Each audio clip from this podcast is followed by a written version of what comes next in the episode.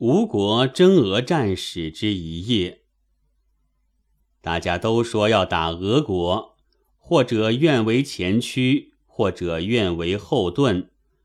连中国文学所赖以不坠的新月书店，也登广告出卖关于俄国的书籍两种，则举国之同仇敌忾也可知矣。自然，大事如此。执笔者也应当做点应时的东西，属鸡不至于落伍。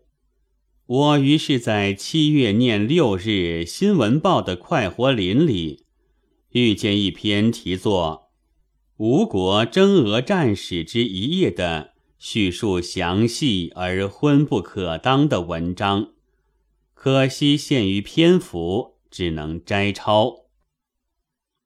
乃常读史志，原成吉思汗，起自蒙古，入主中夏。开国以后，言有钦察阿速诸部，命速不台征灭里吉，复引兵绕宽田吉思海，转战至太和岭。即太宗七年。又命速不台为前驱，随诸王拔都，皇子贵由、皇侄哥等伐西域。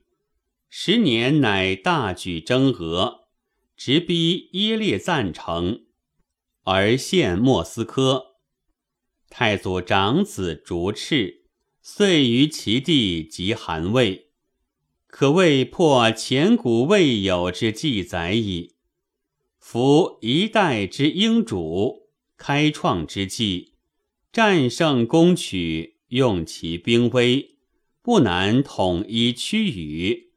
史册所叙，纵极铺张，不过叙语域以内，弃无西至流沙，举朔北辽绝之地而空之，不特为是，犹复鼓其余勇。进逼欧洲内地，而有欧亚混一之势者，谓非吴国战史上最有光彩、最有荣誉之一页，得乎？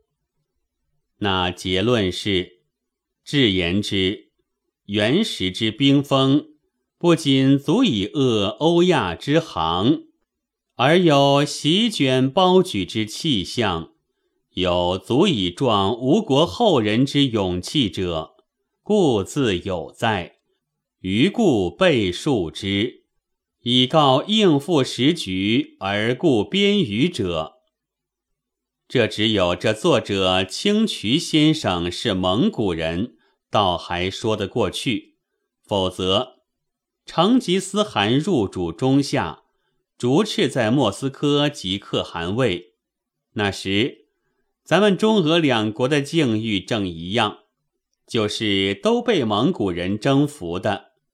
为什么中国人现在竟来硬霸猿人为自己的先人，仿佛满脸光彩似的，去骄傲同受压迫的斯拉夫种的呢？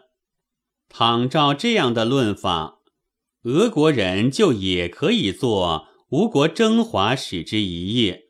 说他们在元代也有中国的版图，倘照这样的论法，则即使俄人此刻入主中夏，也就有欧亚混一之势，有足以壮吴国后人之后人之勇气者矣。嗟乎！赤俄未征，白痴已出。殊非吴国战史上最有光彩、最有荣誉之一夜也。七月二十八日。